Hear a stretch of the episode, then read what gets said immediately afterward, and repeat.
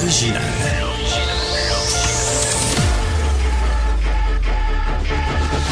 Du Trisac. Votre plaisir. Bonjour tout le monde pour cette première euh, radio, télé, hybride, laboratoire, expérience. Frankenstein, euh, on est ici à Cube Radio. Bienvenue à l'émission. On est le 11 janvier 2024. Euh, J'espère que ça va bien. Vous avez passé de joyeuses fêtes quand même. Première émission depuis le temps des fêtes, la nouvelle année. Je vous dis, vers midi quelques, on aura Maxime Bernier à l'émission. je pense que ça va être intéressant, le chef du Parti populaire du Canada. Euh, sur euh, les manifestations. Bref, je me demande si les policiers de l'Ontario ont apporté du café puis des beignes aux camionneurs quand ils manifestaient au centre-ville d'Ottawa. Essentiellement, c'est ça l'entrevue. Euh, avec nous, Laurent Rabatel, qui est fournisseur de services pédagogiques numériques et fondateur de Docoma. Laurent, bonjour, bienvenue. Et on s'est parlé, c'était quoi, à la fin de l'année passée?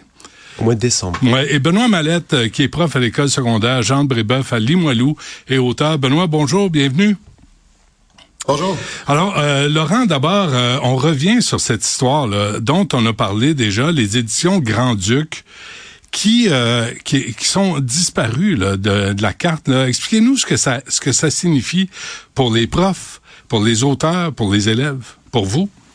Pour moi, c'est pas grave, mais qui est très gênant, c'est que donc c'est une maison d'édition qui existe depuis 50 ans, qui est une maison d'édition scolaire, qui était le dernier groupe vraiment indépendant. Aujourd'hui, dans le monde de l'édition scolaire, vous avez les grands groupes qui sont TC Media et Québecor, qui, qui ont vraiment 90% du marché. Vous avez des nouvelles startups qui arrivent et qui développent des affaires. Puis vous aviez Educalive, qui était une sorte de classicisme et de modernité. Et au mois de novembre dernier, ils ont complètement disparu de la carte. Ils ont laissé des créanciers, donc euh, il y a une trentaine de créanciers avec des personnes, travailleurs autonomes, des auteurs, des recherchistes, etc., qui se retrouvent avec des ardoises. Vous avez aujourd'hui 140 libraires qui se retrouvent avec du stock, ils ne peuvent pas rendre la consignation parce que plus personne ne répond. Et vous avez surtout des enseignants qui avaient accès à du matériel numérique et qui n'y ont plus accès. Hier, j'ai parlé avec deux enseignantes qui aimaient beaucoup le matériel de Grand-Duc, qui était un matériel extraordinaire et qui travaillent avec des autistes, des enfants qui ont des difficultés, et qui aimaient ce matériel numérique parce qu'elles étaient capables de diversifier leur éducation. OK. Vous, à Docoma, ça vous, ça vous affecte aussi? Bah, ça m'affecte en tant que fournisseur, mais ça, c'est une question privée. Aujourd'hui, vraiment, ce qui est le plus important, c'est que vous avez un éditeur scolaire qui ferme qui prévient pas et qui abandonne tout un écosystème. Benoît Mallette, euh, qui est avec nous, vous, vous êtes prof et vous êtes auteur aussi. Comment la, on peut même pas dire disparition, là, la volatilisation de, des Grands-Ducs, comment, ça, comment ça vous affecte en classe et aussi comme auteur? Ben, vous avez raison, ils se sont volatilisés, puis on n'a pas eu euh, moi, je l'ai appris par votre entrevue euh, du mois de, de novembre. J'en j'étais pas au courant avant. Euh, donc, effectivement, bon, comme prof, euh, ce qui nous affecte, quand on achète du matériel pédagogique, généralement, il y a deux options. Là, on peut avoir le matériel en version papier, d'avoir carrément un cahier d'exercice en papier. Ça, les élèves ont ça entre les mains. Pour la majorité des écoles, c'est ça. Par contre, pour ceux qui prennent seulement la version numérique, par exemple les écoles où ils ont des tablettes ou des, ordinateurs là, pour chaque élève, là, je sais pas là, eux à quel point ils ont encore accès à, à des choses, probablement que ça les affecte plus que moi. Excusez-moi, euh, Benoît, mais, quand vous dites avoir accès, là, ça veut dire quoi? De préparer des...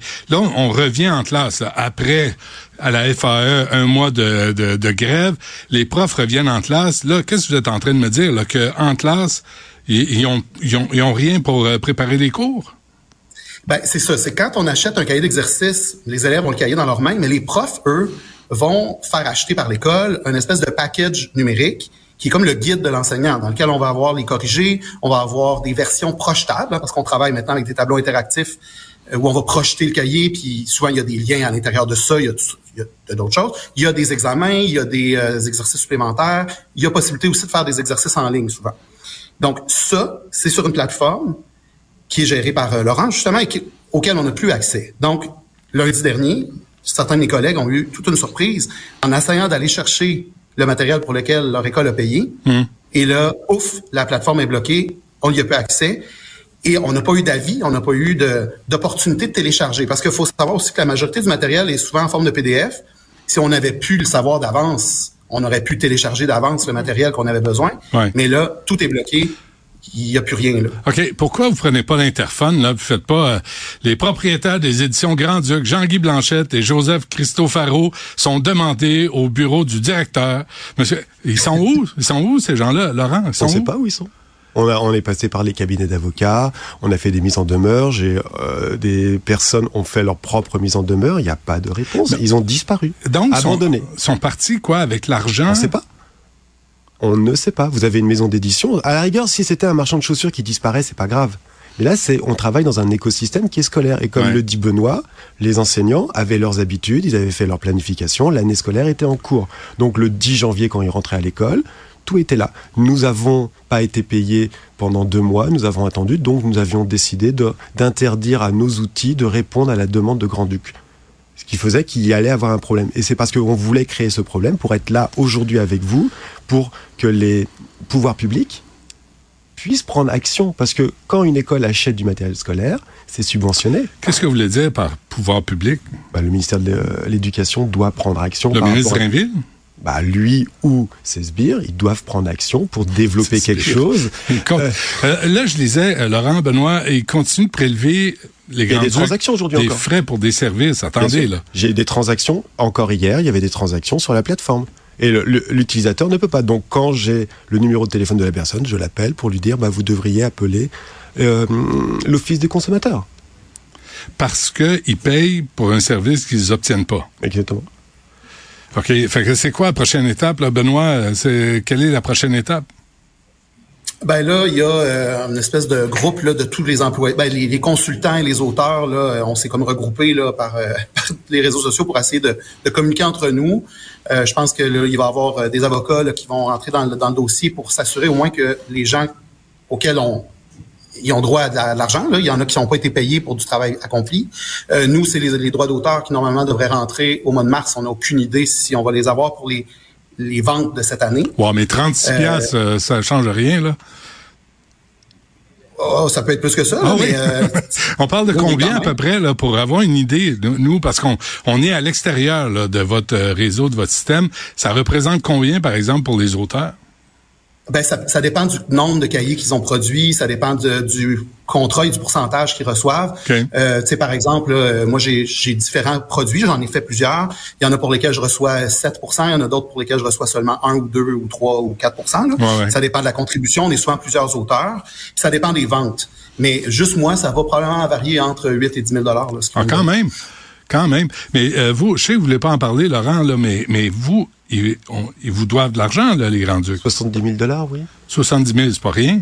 Non, bien sûr que c'est beaucoup d'argent, mais c'est vraiment le fait aussi qu'il y a derrière. On a été humilié par un éditeur qui a fait travailler une chaîne de producteurs, Ouais. qui a travaillé avec des auteurs, qui met en, qui prend en otage des, des, des enseignants, des élèves, qui font que vous avez tout un écosystème qui s'effondre. Donc maintenant, c'est À un moment où on, les, les élèves ont besoin d'un peu de stabilité dans les écoles. Oui, complètement. Vous avez, après la Covid, il y a 30% des élèves qui sont soi-disant en difficulté.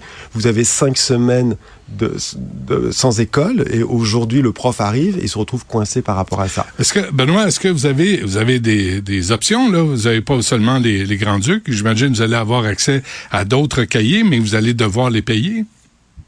Ah oui, ben c'est ça. Là, Il y a- là, ça dépend effectivement du type d'entente que les écoles avaient. Ceux comme moi qui travaillaient avec du, de la version papier, on va se débrouiller là euh, avec avec ce qu'on a pour, pour finir l'année. C'est juste frustrant de pas avoir accès. Ça, ça augmente notre charge de travail, ça c'est sûr. Il va falloir partir de zéro pour bâtir là, euh, du matériel qu'on aurait normalement eu. Ouais. Par contre, ceux qui travaillaient uniquement en numérique, s'ils ont plus accès du tout à la plateforme, là, probablement que ça va causer un problème. Ils vont devoir, eux, euh, probablement acheter euh, un autre service.